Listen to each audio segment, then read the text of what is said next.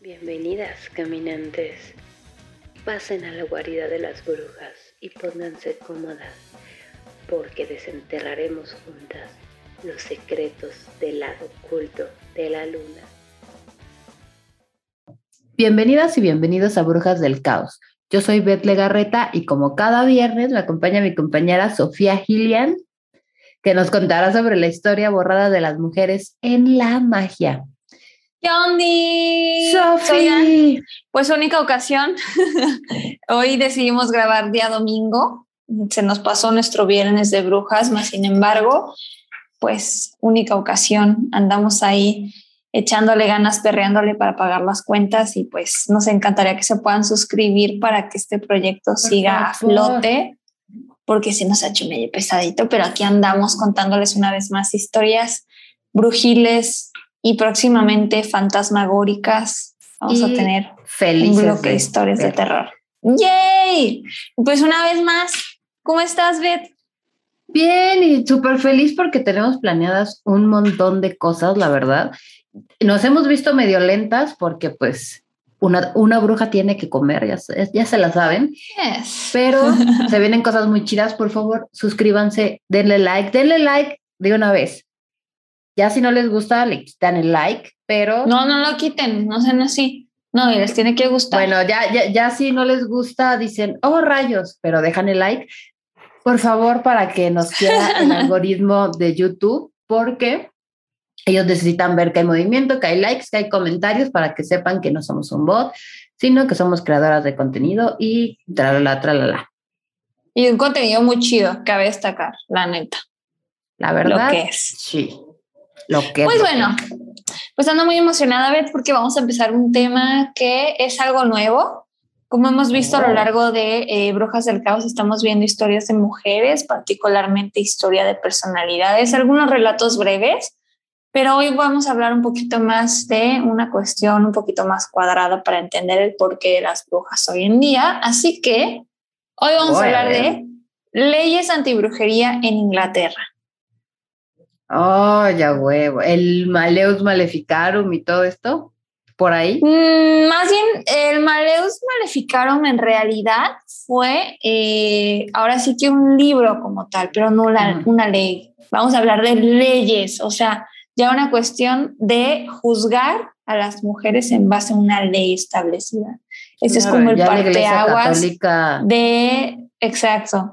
O sea, que en teoría pues la iglesia en ese entonces y en Inglaterra formaban lo mismo, por así decirlo, pero el Maleus Maleficarum como, como tal, en realidad era un escrito por monjes que se usaba como referencia, pero las leyes eran otro rollo. Así que vamos a empezar. La historia de las leyes ha sido un recorrido muy curioso durante la historia y es que había muchísima superstición e ignorancia en la Inglaterra del siglo XVII. La brujería era ilegal desde 1563 hasta la fecha y cientos de mujeres fueron acusadas injustamente y castigadas con la prueba de ser una bruja que podría ser una mujer que tan solo tuviera un tercer pezón, una cicatriz, una marca de nacimiento inusual, un forúnculo, un crecimiento o incluso tener un gato u otra mascota, que eran los familiares, o solo por el simple hecho de ser mujer, así de fácil. Ya tengo varias de esas. Ya tienes un gato, amiga, ya vales. No, y no, no tienes uno, tienes cuatro. Tengo cuatro, no, ya fue. Y todo esto viene como de, de, de este, de esta necesidad de la Iglesia superstición. Católica de, de meter sus ideas a huevo, ¿no? Claro, claro, claro. Y aparte, las leyes en ese entonces se basaban mucho en el malestar colectivo de la gente. No, Pues Vamos a ir todavía un poco. no tanto ahora, fíjate, porque pues, bueno, yo no veo que haya consultas populares como tal, pero bueno, no vamos a esos temas. Ah, y yo así de... ah, este, X, estamos hablando de 1700. del pasado, lo que del dije. pasado. Eh, eh, pasado pisado. Pero bueno, como les decía, la brujería era algo ilegal y era tan básico como tener un tercer pezón o cualquier cosa que te haga distinta de las mujeres promedio. Y pues bueno, las confesiones a menudo se hacían bajo tortura y las sospechosas eran atadas y arrojadas a un río o estanque, como muchos sabemos. Flotar era una prueba de culpa, pero pues si te ahogabas resultaba ser, este, pues ahora sí que... Inocente. Una persona inocente, una mujer libre, pero pues ya te había cargado pifas, ya te habías morido y pues de nada te servía. Ya estabas en el folk banger con, con Freya. Exactamente. Pero, o sea, ¿había alguna retribución para la familia o si era como, ay, ay, no, pues sorry? Nada, nada. Les valía. Nada les valía. Después de este juicio espectáculo, la víctima era ahorcada. Aún ahogadas, eran ahorcadas. Los profesionales que denunciaban a las brujas o personas que se dedicaban a cazar brujas, estos witch hunters, podrían ganar muchísimo dinero. Sí, podían ganar muchísimo dinero ya que los magistrados locales pagaban al buscador de brujas el equivalente al salario de un mes en una ocasión. Y a cualquier mujer que agarraran, que le dijeran bruja, o sea, por cualquier mujer que ellos llevaran, les, les pagaban. Exacto. Mira, ¿quieres ver pues que sí? que sí es bruja, mira. Flotó. ¿Qué hubo? Yo la vi. ¿Dónde está, ¿Dónde está mi dinero? Exactamente. Y uno de los más famosos y más ocupados fue Matthew Hopkins, una figura sombría que se hacía llamar general cazador de brujas y que se estima ejecutó una estúpida. Si hubiera tenido Facebook, hubiera tenido una imagen de anime, te juro. O de un lobo, no sé por qué me lo imagino así. un carro. Un Ferrari. ah, ya sé y se estima ejecutó a unas 300 mujeres en East Anglia durante la agitación de la Guerra Civil Inglesa entre 1645 y 1646. Con estas, eh, pues ahora sí que, pues ideas, historias, situaciones, personas, de ahí parte mucho la cuestión de la ley. Y es que al analizar la situación de Inglaterra en los siglos XVI y XVII, uno no puede ignorar la presencia dominante que la brujería tenía sobre la gente, los tribunales y los gobernantes. Debemos entender que la brujería no era como tal una creencia nueva, pero sí se encontraba en la Biblia en versículos que decían, no permitirás que viva una bruja. Solo que la gente empezó a aprender a leer, a aprender a ver la Biblia, aprender a citar la Biblia y pensar que lo que dice la Biblia literalmente es. Sí. De ahí parten las leyes. Y nadie en Inglaterra. los detuvo. Pues no, porque todos pensaban igual quién iba a detenerlos. Exacto, lo, era esta locura colectiva. Pero es curioso porque antes, antes de esto había también muchos vatos metidos en la brujería de hecho, vamos a hablar de algo eso. respetable. Y luego ya cuando se volvió un delito, solamente se juzgaban a mujeres. No, y vamos a hablar mucho de vatos, la verdad. Morras, no se agüiten. Es que tenemos que entender esta parte de la historia a pesar de que está formada y escrita y representada por vatos, porque ya sabemos, patriarcado. Mas, sin embargo, entender cómo son las distinciones sociales entre un hombre que era acusado de brujería y una mujer que era acusada de brujería. Y vamos a entender una diferencia abismal entre una cosa y la otra. Y pues bueno, con este escrito que decía la Biblia, no permitirás que viva una bruja, estas ideas rápidamente fomentaron la persecución y la vigilancia a las mujeres durante estos siglos. Y es que hubo un drástico aumento del número de juicios y condenas durante este tiempo debido a las siguientes legislaciones. Pero bueno. Qué bonita. Eh, así fue como los juicios de brujas prevalecieron, por lo tanto, algunos monarcas, como los que empezaron, que fue Isabel I y James I, que encontraron que la brujería era muy peligrosa para sus monarquías. Entonces ya había una situación política bastante interesante en cuanto a la brujería y la monarquía como tal. Y es que estos gobernantes le tenían un miedo increíble a la brujería. ¿Recuerdas que mencioné en algún episodio que los reinos de varias partes de Europa, cada rey tenía un asesor que en realidad era un hechicero o un vidente que les decía, mira, yo veo que tal reinado está a punto de atacar o está buscando perseguir a cierto tipo de personas O sea, ellos tenían y confiaban en la magia como tal. Por eso es que empezaron a perseguirla. ¿Me Porque creían en ella, claro. Aparte, claro. eran reyes puestos por Dios y la brujería y todas estas creencias Exacto. son, son ideas que directamente contraponen esto de, ah, chinga, este, elegido por Dios. Sí, exacto. el problema. Justo. Y no sé si recuerdas el episodio de las brujas latinoamericanas donde veíamos que muchos padrecitos en realidad, pues, les pedían que les leyeran las cartas, que les leyeran su fortuna y a final de cuentas las, pues no ejecutaban, pero sí les, las llevaban en un proceso de, ay, son brujas.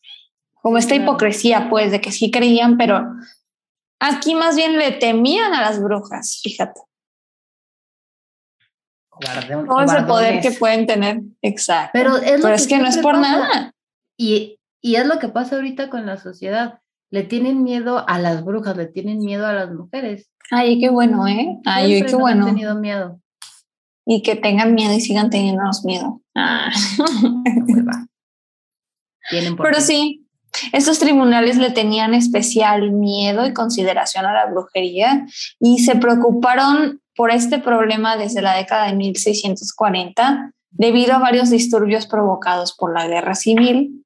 Entonces hubo varias situaciones políticas que desviaban un poquito el ojo de la brujería, pero que a final de cuentas, bajo estas leyes, seguía esa presión. Y fue hacia finales del siglo XVII que más personas se volvieron un poquito más escépticas porque estaban entrando también en esta etapa donde las personas estaban aprendiendo a leer, estaban en esta situación de la ilustración y empezaron un poco a desacreditar las historias de brujería que normalmente se escuchaban, ¿sí? La brujería en Inglaterra durante esos siglos tuvo un papel muy dominante porque eran pues ciertos grupos, ¿no? Las élites, por ejemplo, respetaban y temían a la brujería, pero también había cierto porcentaje que creía que no existía. Pero, ¿cuál era la clase? Pues la prole, quienes realmente creían en la brujería y conocían y sabían y creían que existían. Y es la, la prole la que quita y pone reyes, aunque, aunque no, quieran. Exactamente. Exactamente. Y este papel prominente que tuvo en la legislación la brujería conllevó a juicios y persecuciones cada vez más severas y disminuyó un poco o quitó la atención al tema de la inestabilidad política que había en ese entonces. ¿Te fijas cómo fue como un instrumento político? Sí, seguro vieron más antes, pero de las que sabemos ahorita, pues sí. El chupacabras de su época. Se quedó menso, se quedó pendejo, ¿no? Ah.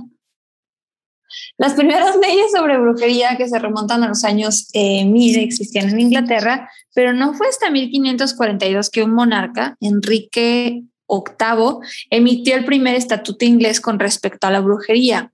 Este estatuto proclamó que la práctica de la brujería, y cito, no se puede utilizar y ejercer para herir o dañar a los reyes y gobernantes, para encontrar tesoros o para forzar a alguien o amar ilegalmente a otro. Al especificar estos delitos que fueron causados por la brujería, se despertó una destacada lista de personas acusadas debido a relaciones extramaritales, relaciones maritales, etcétera, etcétera, etcétera, como podremos saber. Pleitos vecinales. Exacto, me cae gorda la vecina, deja digo que envenenó a mi perro. Y es que imagínate, si ahorita nos funamos o funan a la banda por cualquier cosa, cancelan por cualquier cosa. En esos tiempos era un poquito más radical. No, y ¿sabes qué? Me da un buen de risa que digan de que, que crean que este pedo es nuevo, ¿no? Que crean que esto de funar a la banda es de ahorita. Existe, es un chorro. Y es que dicen, es que son demasiado sensibles ahorita. Dude, antes literalmente por tener una roña en la cara, ya decían que eras bruja y te quemaban. Ah, pero ahora somos demasiado sensibles, nada Lo nos que parece. Pasa es que ahora los que están bajo cuestionamiento son los que decían ese tipo de cosas. Los hombres blancos heterosexuales. O los hombres heterosexuales que creen que son blancos. O los hombres en general, punto. o sea, pronto. para lo que es. Pero sí, justamente. Y es que Enrique VIII pudo declarar definitivamente como delitos graves y fue como los primeros registros de la brujería como ya un delito que eran punibles con la muerte, ¿ok? Antes de eso, simplemente se creía que la brujería era una secta, una secta de herejes, que en primer lugar serían juzgados por la iglesia y en segundo lugar por el Estado. Sin embargo, el número de personas... Exactamente. Sin embargo, el número de personas que empezaron a ahora sí que verse atraídos por el tema de la brujería empezó a crecer cada vez más y más, o al menos eso se creía, ¿no? Que se estaba poniendo de moda la brujería. Y este gobernante pensó que era mejor emitir el estatuto para proteger a sus súbditos y obviamente a sí mismo, ¿no? Así que estableció estas leyes. Pero a pesar de que estableció estas leyes, aún castigando o advirtiendo la muerte de las personas, no hubo juicios notables o destacables que hicieran cumplir esta ley como tal hasta el reinado de su hija, Isabel I. Oh, se puso más y ahí la situación se puso más punk. Y es que hay varias razones por las que Elizabeth comenzó a, hacer, a hacerse cumplir estrictamente estas leyes. Promulgada, como dijimos anteriormente, por su padre, en primer lugar, Isabel nombró a un ministro anglicano llamado John Jewell como el obispo de Salisbury, que creía fervientemente en la maldad de la brujería. En un sermón particular enfatizó el hecho de que este tipo de personas, obviamente refiriéndose a brujas y hechiceros, en los últimos años se han ido incrementando en desmedida popularidad en el reino, lo que hizo que Isabel temiera por su seguridad y por la seguridad de los que estaban en su imperio. En segundo lugar, Elizabeth temía ser asesinada por quienes practicaban brujería en su contra. O sea, imagínate que la reina tenga miedo de que, ajá, de que la vas a embrujar y la vas a matar. Pues no qué fantasía, ¿eh? Oye, no. No, y qué fantasía, ¿eh? Que los gobernantes hoy en día tuvieran ese miedo. Nada, ya saben que, que están casi exentos. O que tienen sus propios brujos, ¿no? Sí, de hecho, sí. De hecho, se cuenta, la leyenda que el presidente tiene este, en, su poder, en sus arcas, a uno de los brujos más poderosos del país. No lo la leyenda, a mí no me consta nada. Antes de que digan, yo lo, yo lo escuché en el... yo no soy testigo, no tengo pruebas, cuenta la leyenda. Presuntamente, como dirían en leyendas, presuntamente. Ándale, presuntamente. El presunto presidente. Que chingue su madre. Ah, no, ay, no, presuntamente. No el presunto, ¿verdad? Pero bueno, continuamos. Desde el momento, desde el momento en el que ella subió al trono, hubo complots de asesinato que utilizaron la influencia de la brujería para ayudar a asegurar el éxito. Finalmente, fue la necesidad de una aplicación más estricta de la ley lo que la llevó a emitir el Estatuto del Reino, que sería modificado por el que alguna vez su papá pues habría escrito, ¿no? Esto hizo que fuera una ley más severa y más concisa contra la brujería. Este nuevo estatuto indicaba que matar a un individuo mediante el uso de la brujería todavía era castigable con la muerte, pero otros delitos ahora reciben un castigo menor. En lugar de la muerte por destruir bienes, provocar amor, ilícito o descubrir tesoros, uno era responsable a un año de prisión con cuatro apariciones en la picota. La picota, yo lo entendí como este espacio público, como la plaza, cuando te ponen y te empiezan a apedrear y aventar ah, como en Game of Thrones. Exactamente trascendental de Cersei cuando le cortan el cabello y la hacen caminar desnuda, ¿no? Y todo el Exactamente. le, avienta cosas. Así eran, así eran. Entonces, primero está como humillación pública, este año de prisión y en dado caso de que la persona, porque digo persona porque pueden ser mujeres o hombres en este caso, eh, siguiera cometiendo actos de brujería, siguiera teniendo eh, acusaciones de brujería, entonces ahora sí, con esta situación, sería provocada la muerte, ¿no? Serían castigados ahora sí con la muerte. Ok, primer aviso. Exactamente, aunque esta ley parece más pues como indulgente, parecería que la que Enrique alguna vez puso, debemos entender que una segunda acusación sería pues bastante temible, ¿sabes? Como ya me advirtieron y provoca una sensación de miedo y de pánico en la población en general, porque no es nada más como llegan y te matan ni la fregada, ni te enteraste de que, ok, acá no, acá te están avisando que probablemente te maten. Ya estás, exacto, ya estás bajo amenaza y esperando a ver a qué hora alguien se le ocurre acusarte otra vez. De que tienes un tercer pezón y vale madre. Claro. que tienes un gato, por ejemplo, esta que anda aquí gritando. El taco, ey. No, ahora, ahora, es Camila. Ay, te estaban, miras un complot. Hace rato taco estaba haciendo ruidito. Saluda porque ya te... Roja. Roja. Roja. Lamentamos la, la, interrupción de las criaturas. No, está bien. Es que tenían que, que intervenir ellos. Tenían algo importante que decirnos. Pero bueno, así es como nace la idea de una acusación de brujería cargada de un tinte de malicia personal y quizás un sentido de falsa justicia. De ahí viene. ¿Quieres hacerte de alguien? Exacto, me desespera porque sigue pasando. Lo digo en cada episodio, exacto. Y siempre es el y sigue pasando. De hecho, luego hasta este, se enojan. Pero es que es como la, base de este podcast, es decir, es hacer ver que estas cosas siguen sucediendo y, y, nadie hace nada al respecto, ¿no? Que ya está tan normalizado que cuando uno trata de decir que está mal, ya es como enfadosa, ¿no? Sí, sí es, sí pasa.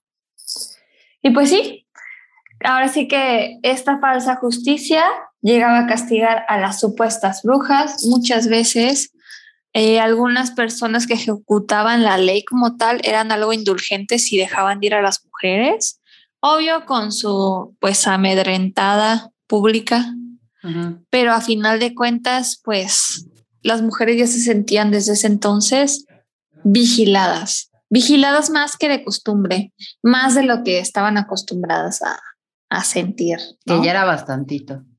Pues bastante y sigue siendo. Y pues se decía que la propia reina estaba posiblemente sesgada hacia ciertas brujas porque hubo varias a quienes les tenía especial consideración porque la ayudaron durante su reinado.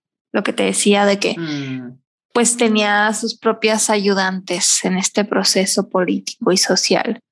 Como pero, no te mato, pero Ajá, pero hubo un individuo especial que hay que mencionar que fue John Dee, que fue uno de sus magos, por así decirlo, o hechiceros de la corte, quien se dice le reveló a la reina quiénes eran sus enemigos en una corte extranjera. Este fue de las pocas personas que se salvó a pesar de que fue atacado en alguna ocasión por la muchedumbre por sospecha de practicar brujería, Isabel le ofreció protección y ayuda hasta el momento de su muerte en 1603. Entonces, la hipotenusa. ¿Qué goza del privilegio que tiene entre las piernas? La hipotenusa. En fin, la hipotenusa. Yes. Pero bueno. Algo que siempre ha caracterizado a los católicos. Típico, golpe de pecho. La hipopótama. Hacia el final de su reinado, el gobierno comenzó a absolver a más individuos que en años anteriores eh, habían sido acusados, ya que hubo un descubrimiento de que la brujería comenzó a sembrar la semilla de la duda en Inglaterra, es decir, que las personas que eran acusadas de brujería normalmente eran personas que estudiaban, personas que aprendían cosas, personas que siempre estaban dudando de la situación política tan dudosa que había en Inglaterra. Y es que es bien importante esto, cómo ver que los enemigos políticos de Inglaterra se convertían entonces mágicamente en brujas, brujos, hechiceras, hechiceros. Sí, es una, es una forma bastante fácil de deshacerse de ellos. Son como los diablos, ¿no? Claro, al final del día las leyes estaban siendo moldeadas para despejar el camino de enemigos, que es como lo es hasta el día de hoy. Y sigue y seguirá, tristemente. Mm, Pero, pues, sí. eso. Aún así, pues recuerden que había un cierto eh, número de personas que empezaban a dudar de la existencia de la brujería, mas sin embargo nunca hicieron nada en contra de las persecuciones. Y hubo un poquito porcentaje de personas, entre ellos estuvo Reginald Scott, que es una de las personas más renombradas en este tema porque se convirtió en una de las figuras más influyentes para la crítica posterior. Al mirar su carrera, uno puede ver que la tragedia ocurrió en St. Osyth, una ciudad cercana a su casa, lo cual esta situación y lugar lo impulsó a escribir sobre esta situación tan problemática. Durante este asunto ocurrido en 1582, hubo una serie de acusaciones y juicios en los que 20 brujas fueron nombradas por matar y hechizar a más de 40 individuos. Ay, Y se decía, este hombre no escribía simplemente para informar o educar al público, sino también para dar, dar cuentas sobre las injusticias sociales y los horribles tratos de los tribunales. Era testiguaba todo, absolutamente todo lo que pasaba. Y pues este hombre, pues la verdad fue bastante importante porque dio una base para hoy en día nosotros saber cómo eran los procesos judiciales. ¿Qué fue lo que pasó, no? Exacto. Y cómo los procesaban, o sea, cómo los maltrataban, cómo los enjuiciaban, cómo los humillaban, porque no hay otra palabra, era No, humillación. y totalmente es a propósito, ¿no? En esos tiempos era muy importante el honor. claro, claro, claro, claro. Ay, sí, y yo, ah, Bien triste. No seas triste, bebé, no seas triste. pues sí, ya que. Y él decía, yo digo que el que atribuye a una bruja tal poder divino como debidamente, solo lo hace Dios. Y entre paréntesis, que todos los traficantes de corazón blasfemo, idólatra y lleno de grosera impiedad, muestra a los que son acusados, pero también ellos están pecando en contra de Dios y no son mejores que aquellos a quienes condenarán. ¡Boom! Fue como de bitch slap. No son mejores Wow. y pe- definitivamente son peores. Exactamente, no lo pudo haber dicho mejor. Y es que en su trabajo Scott tuvo mucho cuidado de no negar nunca como tal la existencia de las brujas, porque hasta al parecer él, él era ferviente creyente de que las brujas existían. Y pues obviamente también se hubiera echado de cabeza porque eso habría ido en contra de las declaraciones bíblicas. Pero él le dio una forma muy distinta para entender la existencia de ellas a través de estas declaraciones que parecían ser, a mi punto de vista, bastante empáticas con las personas acusadas. Eh, en un caso, Scott describe estas pobres almas como comúnmente viejas, con los ojos nublados, llenas de arrugas, pobres, oscas, supersticiosas y quizás odiosas con todas sus vecinas.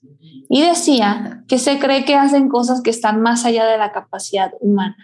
Esta declaración es bien importante, Beth, porque ejemplifica el hecho de que Scott creía que las personas a quienes tantos les temían eran aquellos que en realidad parecían malvados, aunque no lo fueran. O sea, las personas eran juzgadas por su apariencia, por su situación social, por ser personas pobres, entonces eran acusados de brujería por toda esta situación social. Sí, es, es la, la gente que, a la gente de hasta abajo, a la gente que ya estorba, algo así. imagino. jodida. Y la gente que se sale como del molde, ¿no? De mujeres, de hombres en la sociedad, de lo que Las esperaban. rebabas sociales. Exactamente, exactamente. Y justamente él registró todo esto en un libro que gracias al cielo está aquí. Gracias a, a- Dios, nuestro Señor Jesucristo. Y es bien curioso porque esto era como un Twitter en ese entonces. Él escribe este libro Ay, e inmediatamente, es sí, real, inmediatamente el rey James primero escribe una respuesta. Y así como Scott tenía sus opiniones sobre la brujería, también el rey James de Escocia. Claro, estamos hablando de un par de vatos, güey. Claro que tenían opiniones claro. sobre o sea, cualquier tema. Sobre lo que quisieran, eran todólogos hasta la fecha. Quien más tarde se convertiría en Jaime de Inglaterra. James creía que tenía todas las razones de temer y odiar a las odiosas criaturas porque su vida, como la de Elizabeth, estaba siendo amenazada por brujas. El intento más notable se produjo en 1589 cuando un hombre llamado Dr. Fian fue acusado de conspirar para matar al rey con brujería.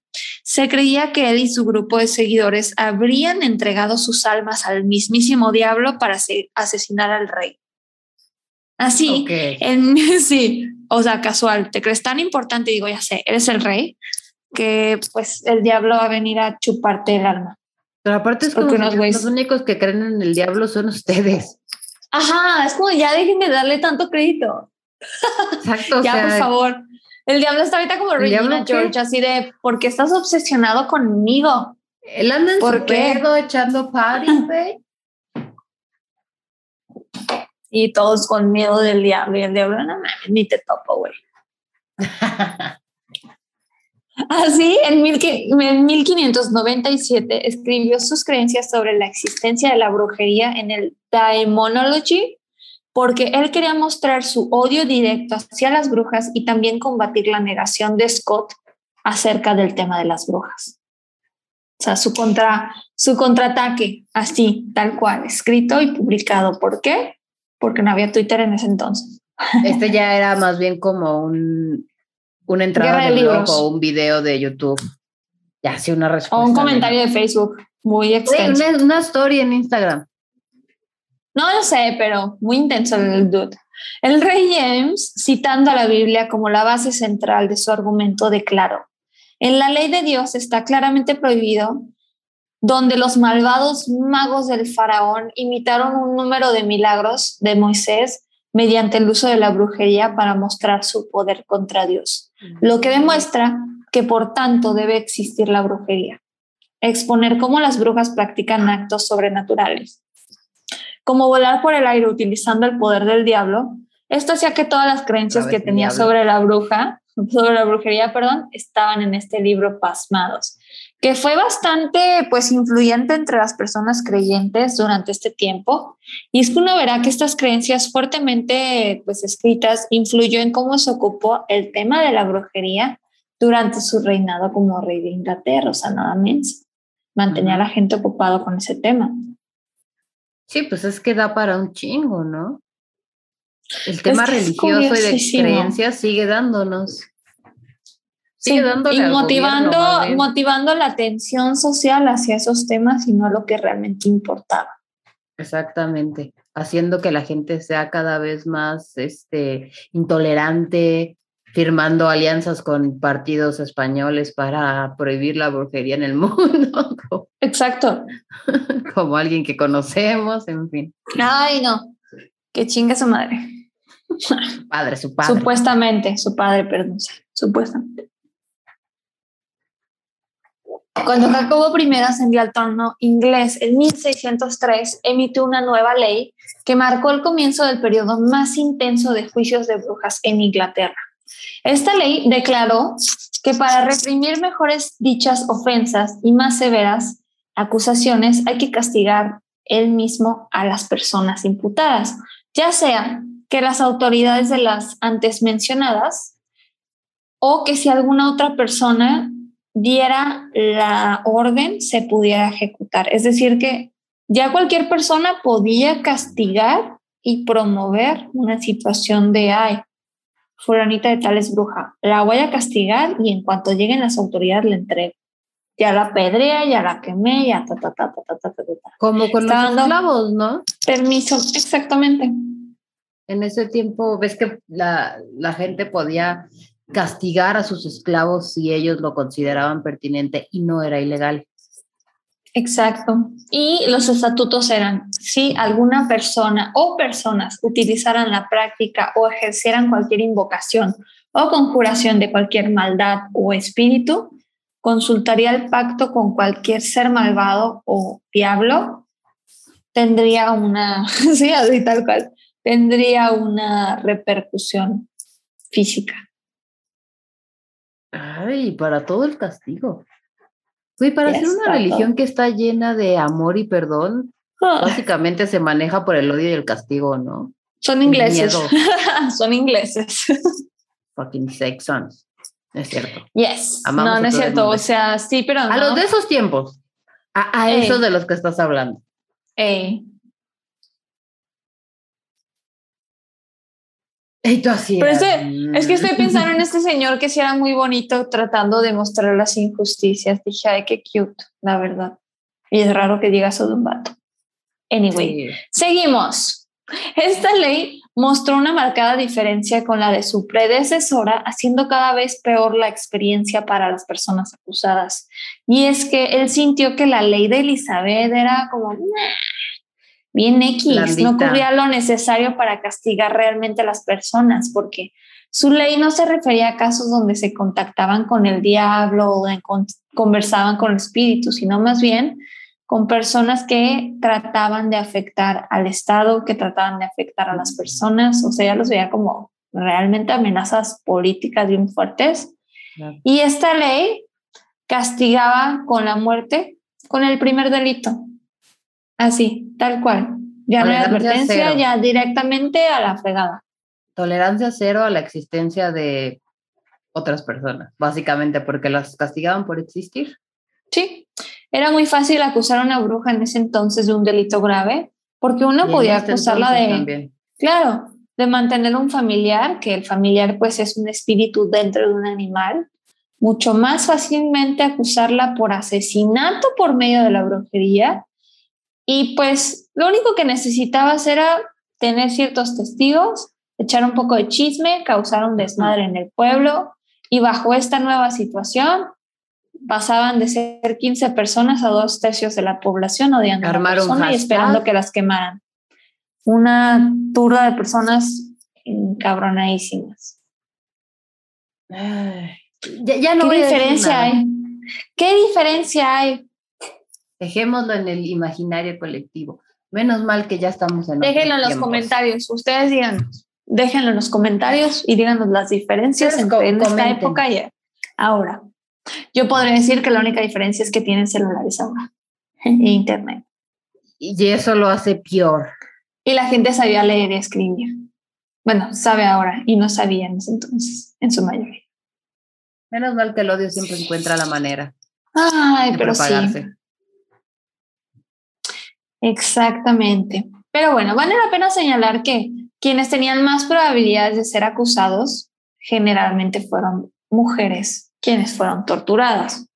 Los acusados eran en su mayoría mujeres de edad avanzada y situación miserable porque muchos creían que el sexo femenino era a la vez débil y vicioso, débil hacia Satanás y hacia los demás seres humanos.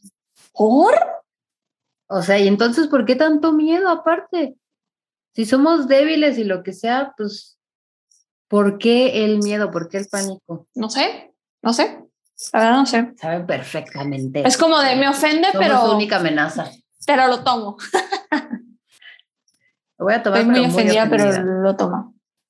Pero bueno, esto también no quiere decir que los hombres nunca fueron declarados culpables de brujería, porque entre 1300 y 1499, el 37% de los que fueron acusados en realidad fueron hombres, más sin embargo, no por las mismas razones.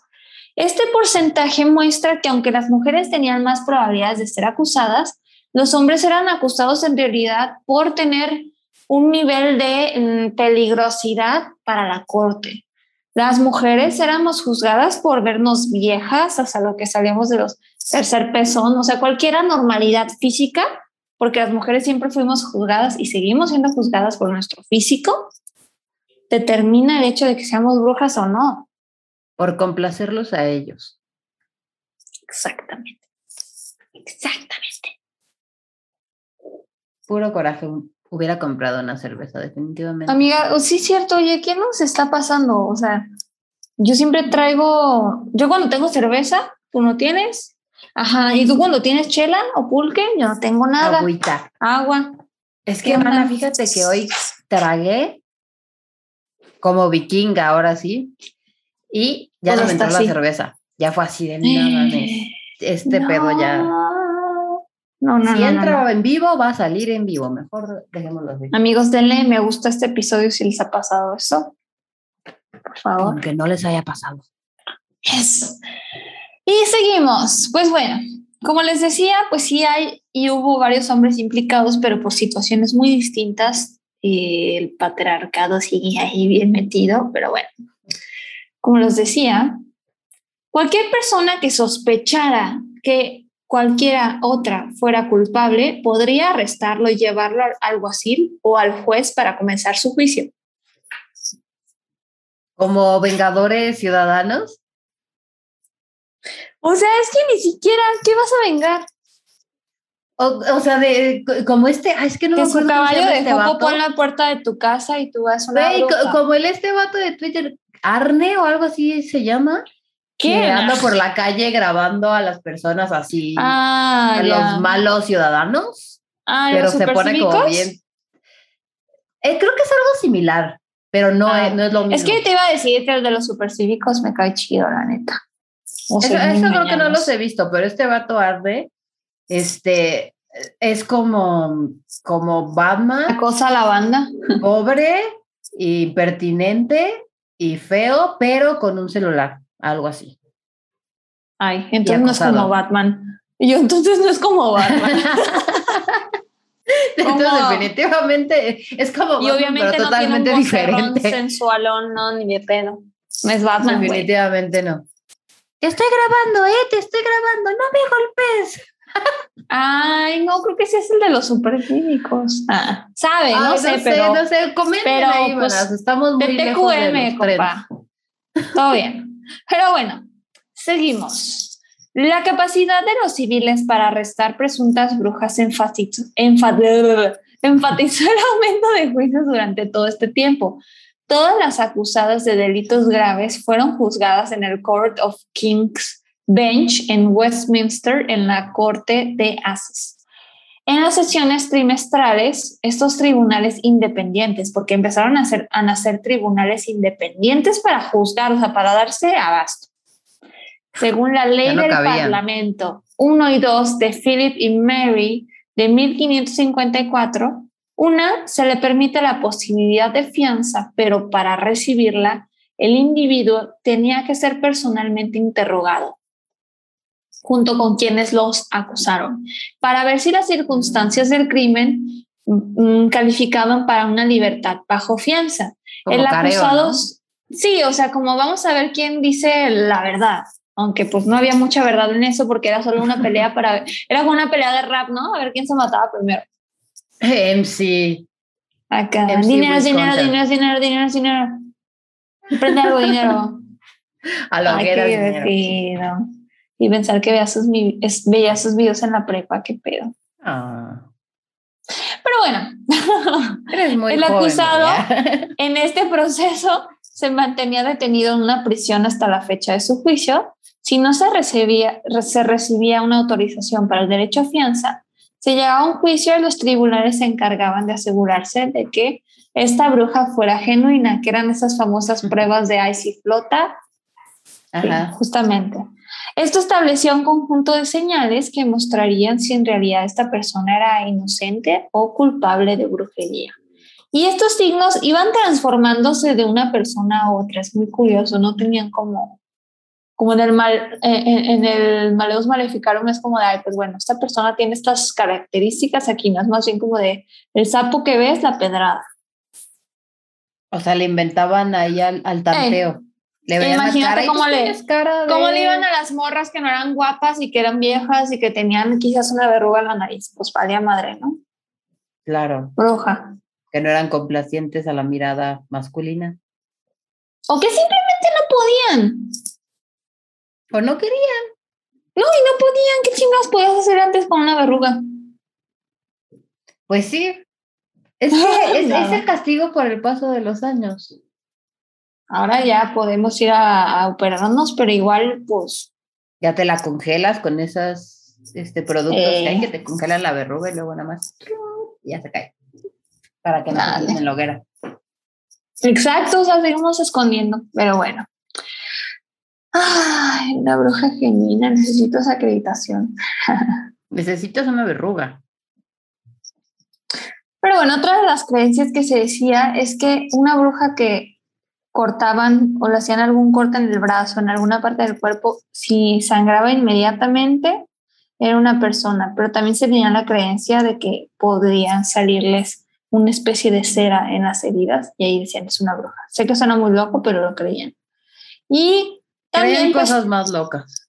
Sí, también hacían que las mujeres y las personas declararan bajo tortura y esta tortura se utilizaría para castigar a una bruja durante un juicio o se usaría para confesiones ilícitas.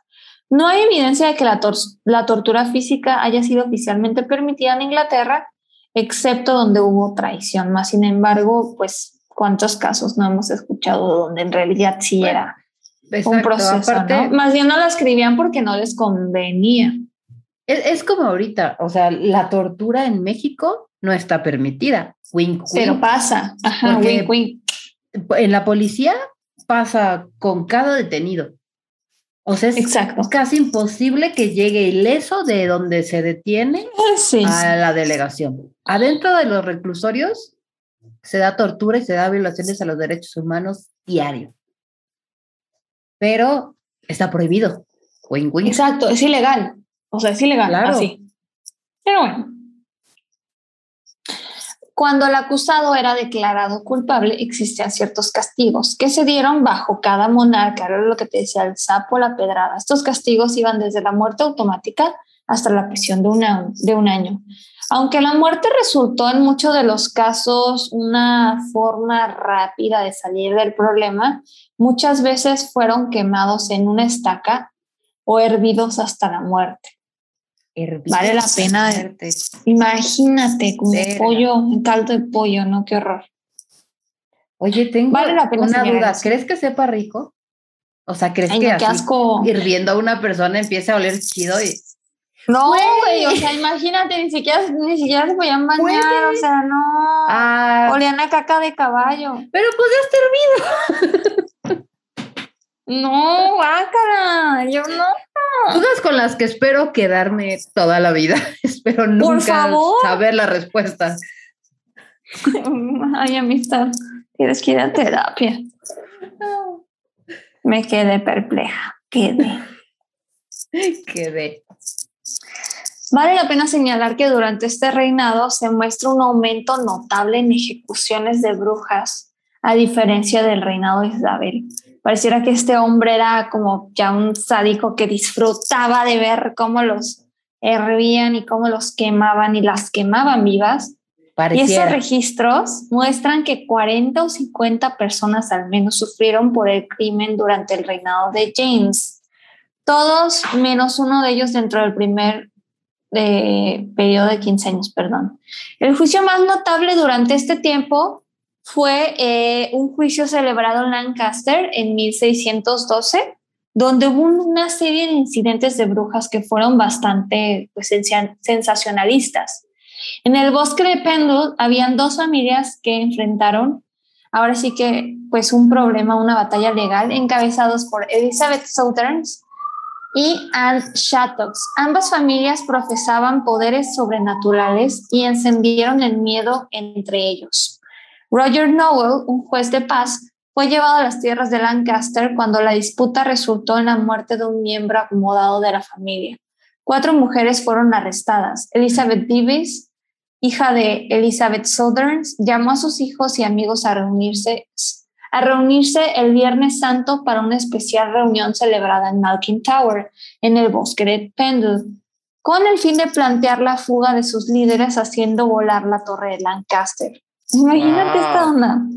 Cuando esta trama finalmente fue expuesta, los individuos comenzaron a acusarse unos a otros de utilizar la brujería. Varias personas fueron llevadas a juicio y finalmente fueron ejecutados por muchos delitos graves. Al terminar este juicio, la gente de esta ciudad terminó horrorizada al saber que estas mujeres habían sido seguidoras del diablo durante años y años y que estaban usando magia negra contra ellos, tomando de los cueros cabelludos a las personas quienes habían sido enterradas y luego arrojadas a una tumba.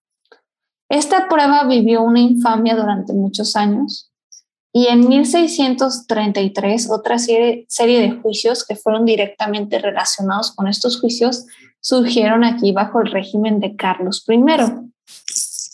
Cuando Carlos I tomó el poder en 1626, su reinado comenzó una marcada disminución de ejecuciones a brujas. Aunque hubo problemas aislados en algunos lugares, una relativa tranquilidad, ya que él no accedía a que fuera de que hay una riña familiar, una riña de vecinos, no, no creo que sea una situación de brujas, sino gente normal que tiene pedos entre ellos. Él solamente pensaba. Exactamente, y es que es una muestra notable de que él se ilustró y mostró la continuidad de la superstición hacia las personas y especialmente a las mujeres de edad avanzada. Después, debido a estos eventos anteriores que ocurrieron en esta área, un niño local de 11 años declaró que fue conducido por una mujer al área de la Torre Malkin, el sitio original de la trama mencionada.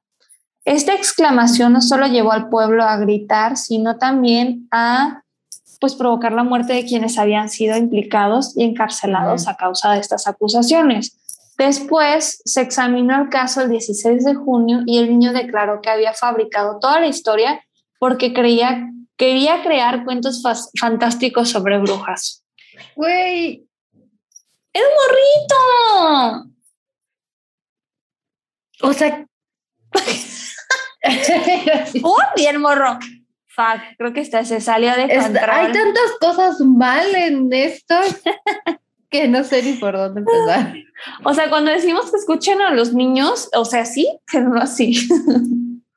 no, no maten a nadie. En un texto legal. Pero sí, no.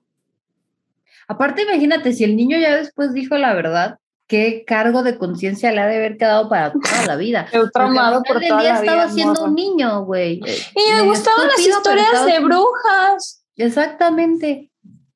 Pues ni tan estúpido, más bien la banda, ¿no? Que tenía una idea mala sobre las brujas. El morrito más bien creía que las brujas eran chingonas y que eran fantásticas. Pobrecito. El traumado por vida. Claro. Igual no vivió mucho. Ah, bueno, entonces ¿Cuánto vivía? De un año más y ya. Ay, perdón. Sí, como a los 20, ¿no? Menos 15. No Pero bueno. esa historia, güey. Pues sí. El reinado de Carlos I fue relativamente tranquilo y es que uno tiene que entender que los juicios de Lancaster representaban la continuación de un periodo anterior donde había un escepticismo ya mayor entre la gente.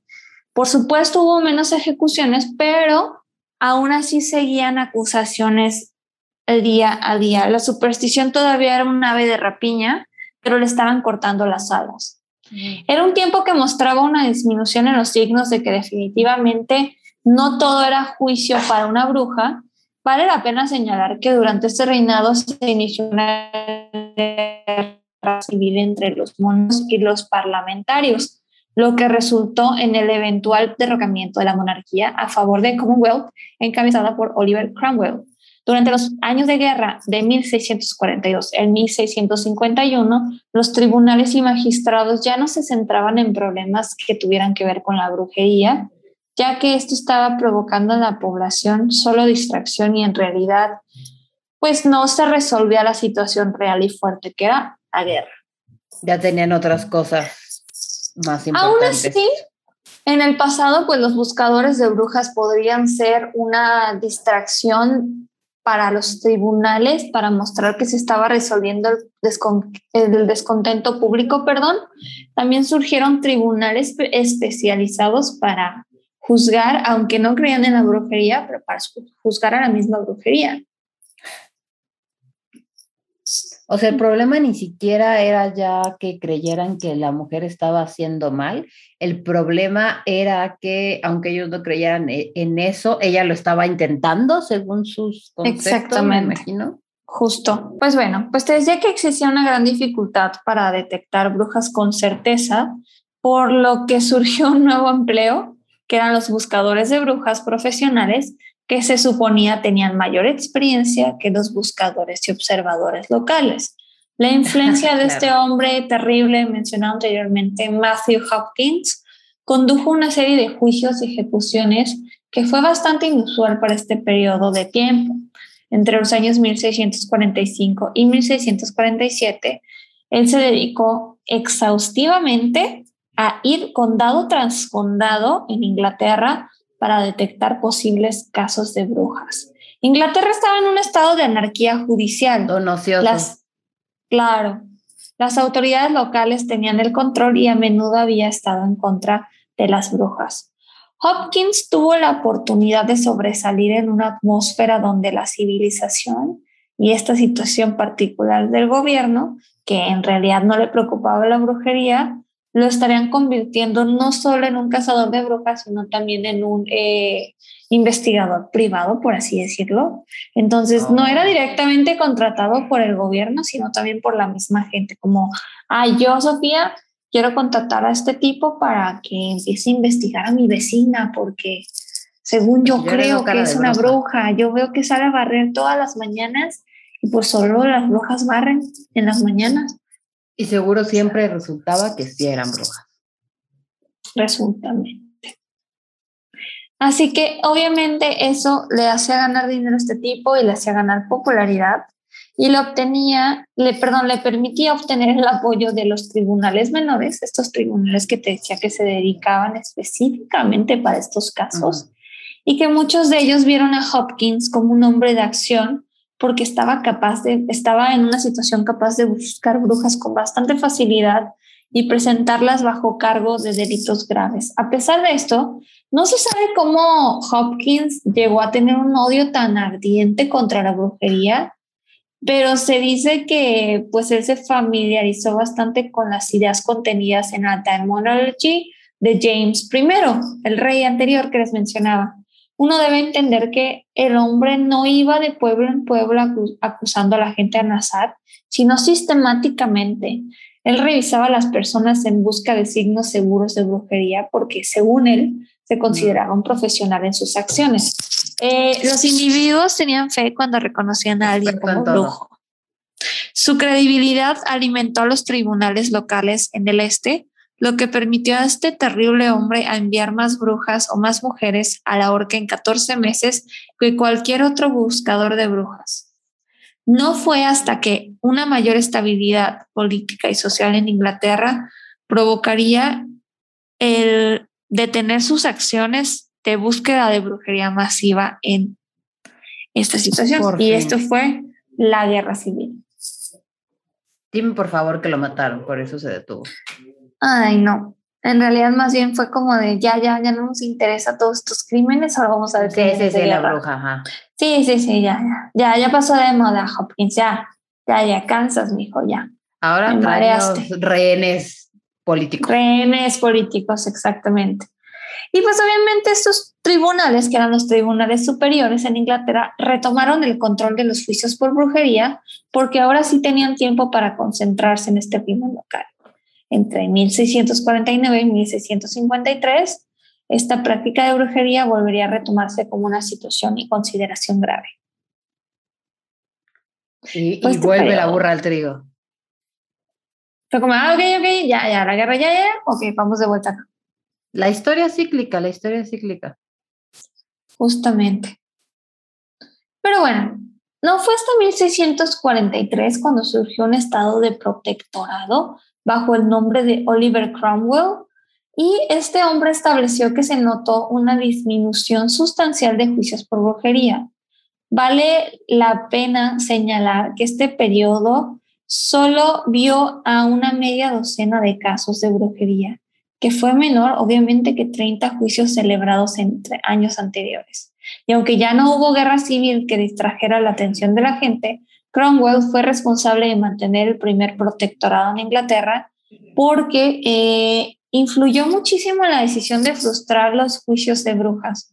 Esto permitió que los juicios fuesen un poquito más justos, aunque en algunos casos Cromwell accedió a juzgar injustamente a ciertas acusadas porque estaba tratando de equilibrar la ira de la gente con el mantenimiento de la paz en todo el país. Era como, bueno, tú sí, tú no. Pero aún así impactó de manera, yo pienso, positiva porque sí intervino en muchos juicios donde quitó la condena a personas que estaban acusadas de brujería. Era como de, bueno, ya están chingando mucho con este güey. Está bien, por mi pedo, me lo he hecho. Con tal de, sí, de, de callarlo, de callar a la banda. Exactamente. Cuando el trono fue finalmente restaurado, sí, siempre, y siempre va a ser así. Cuando el trono fue finalmente restaurado en 1660, cuando pasaron de este protectorado a esta situación ya monárquica, hubo una nueva disminución en ensayos de las siguientes décadas, porque se estaban produciendo muchísimos cambios que no deberían o no querían registrar. Las brujas, si es que llegaban a ser, a ser juzgadas, recibían un trato más justo en los tribunales y muchas veces un perdón total. Más sin embargo, estaban ante la censura y ante el escarnio público de esta situación. Aún así, los jueces eran un poquito más reacios a la idea de enviar brujas a estos tribunales. Debido a la literatura y a los escritos y a los registros, comenzó a surgir la idea de que todas estas ideas de Regina de Scott, de este señor chido que mencionábamos décadas pasadas, en realidad tenía muchísima razón. Un hombre inteligente que comenzó a hablar a favor y en contra de las viejas supersticiones sostenidas por las masas comunes e muchas veces inventadas a través de la palabra escrita para expulsar estas creencias paganas. Fue la primera persona que dijo que públicamente. Tuvo pinche sentido común y decir esto está mal. Güey, ¿qué están haciendo? Sí. Veinte años después lo escucharon.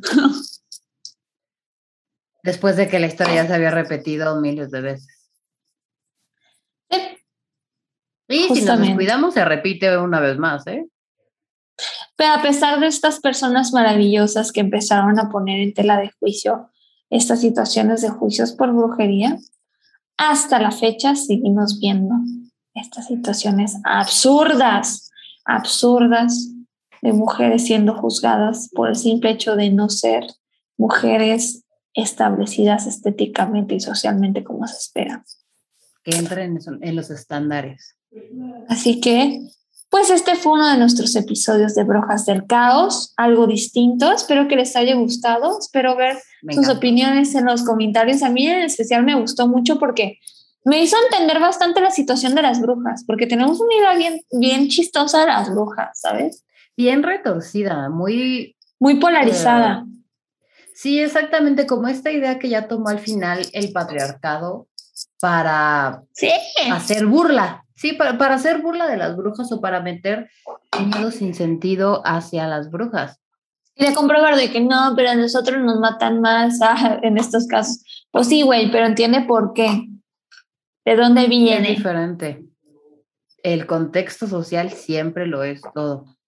Claro, claro que sí. Pero bueno, cerrando este maravilloso tema, nos gustaría contactar con ustedes en nuestras redes. Beth, tus redes. Eh, yo estoy como gata-vagabunda en Instagram y en Twitter. Ahí denme follow, síganme, vamos a echar chisme. Siempre estoy subiendo pendejadas, así que. Yay. Casi siempre despierto hostil. Entonces, nada ah, Como cualquier Aries en el mundo. Así es esto. Totalmente. Así es esto. Doña Aries. Nosotros los Libras, pues queriendo agradar a todo el mundo. Pero como me da hueva agradar, pues yo no publico mucha banda, pero síganme en Instagram como Gillian y recuerden seguir las, las redes sociales de Brujas del Caos. Estamos como Brujas del Caos en Instagram y también en Facebook y creo que también en Twitter. Nunca lo abro.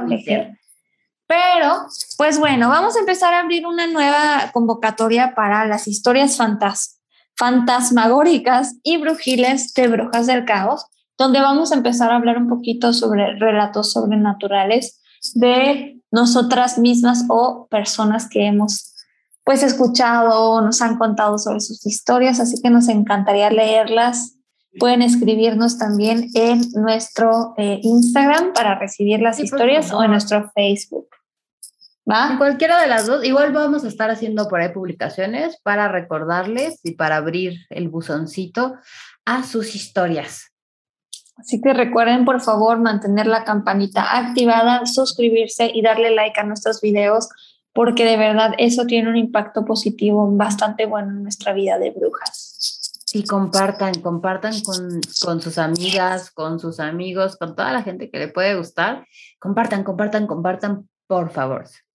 Y recuerden que no solo estamos en YouTube, sino también estamos en Spotify y me parece que en Apple Podcast, así que no se limiten. Si no les gusta YouTube, pueden continuar escuchándonos en nuestras plataformas. Y pues bueno, yo soy Sofía Gillian, Beth, Beth Legarreta. Beth Legarreta. Yay. Y pues les agradecemos muchísimo haber escuchado este episodio que llegó tarde, pero sin sueño. Y próximamente, espérenos viernes 3 de la mañana en la hora de las brujas con Brujas del Caos. Ahora sí, y con el chisme y con sus historias, así que estén pendientes. Yes. Bye. Bye.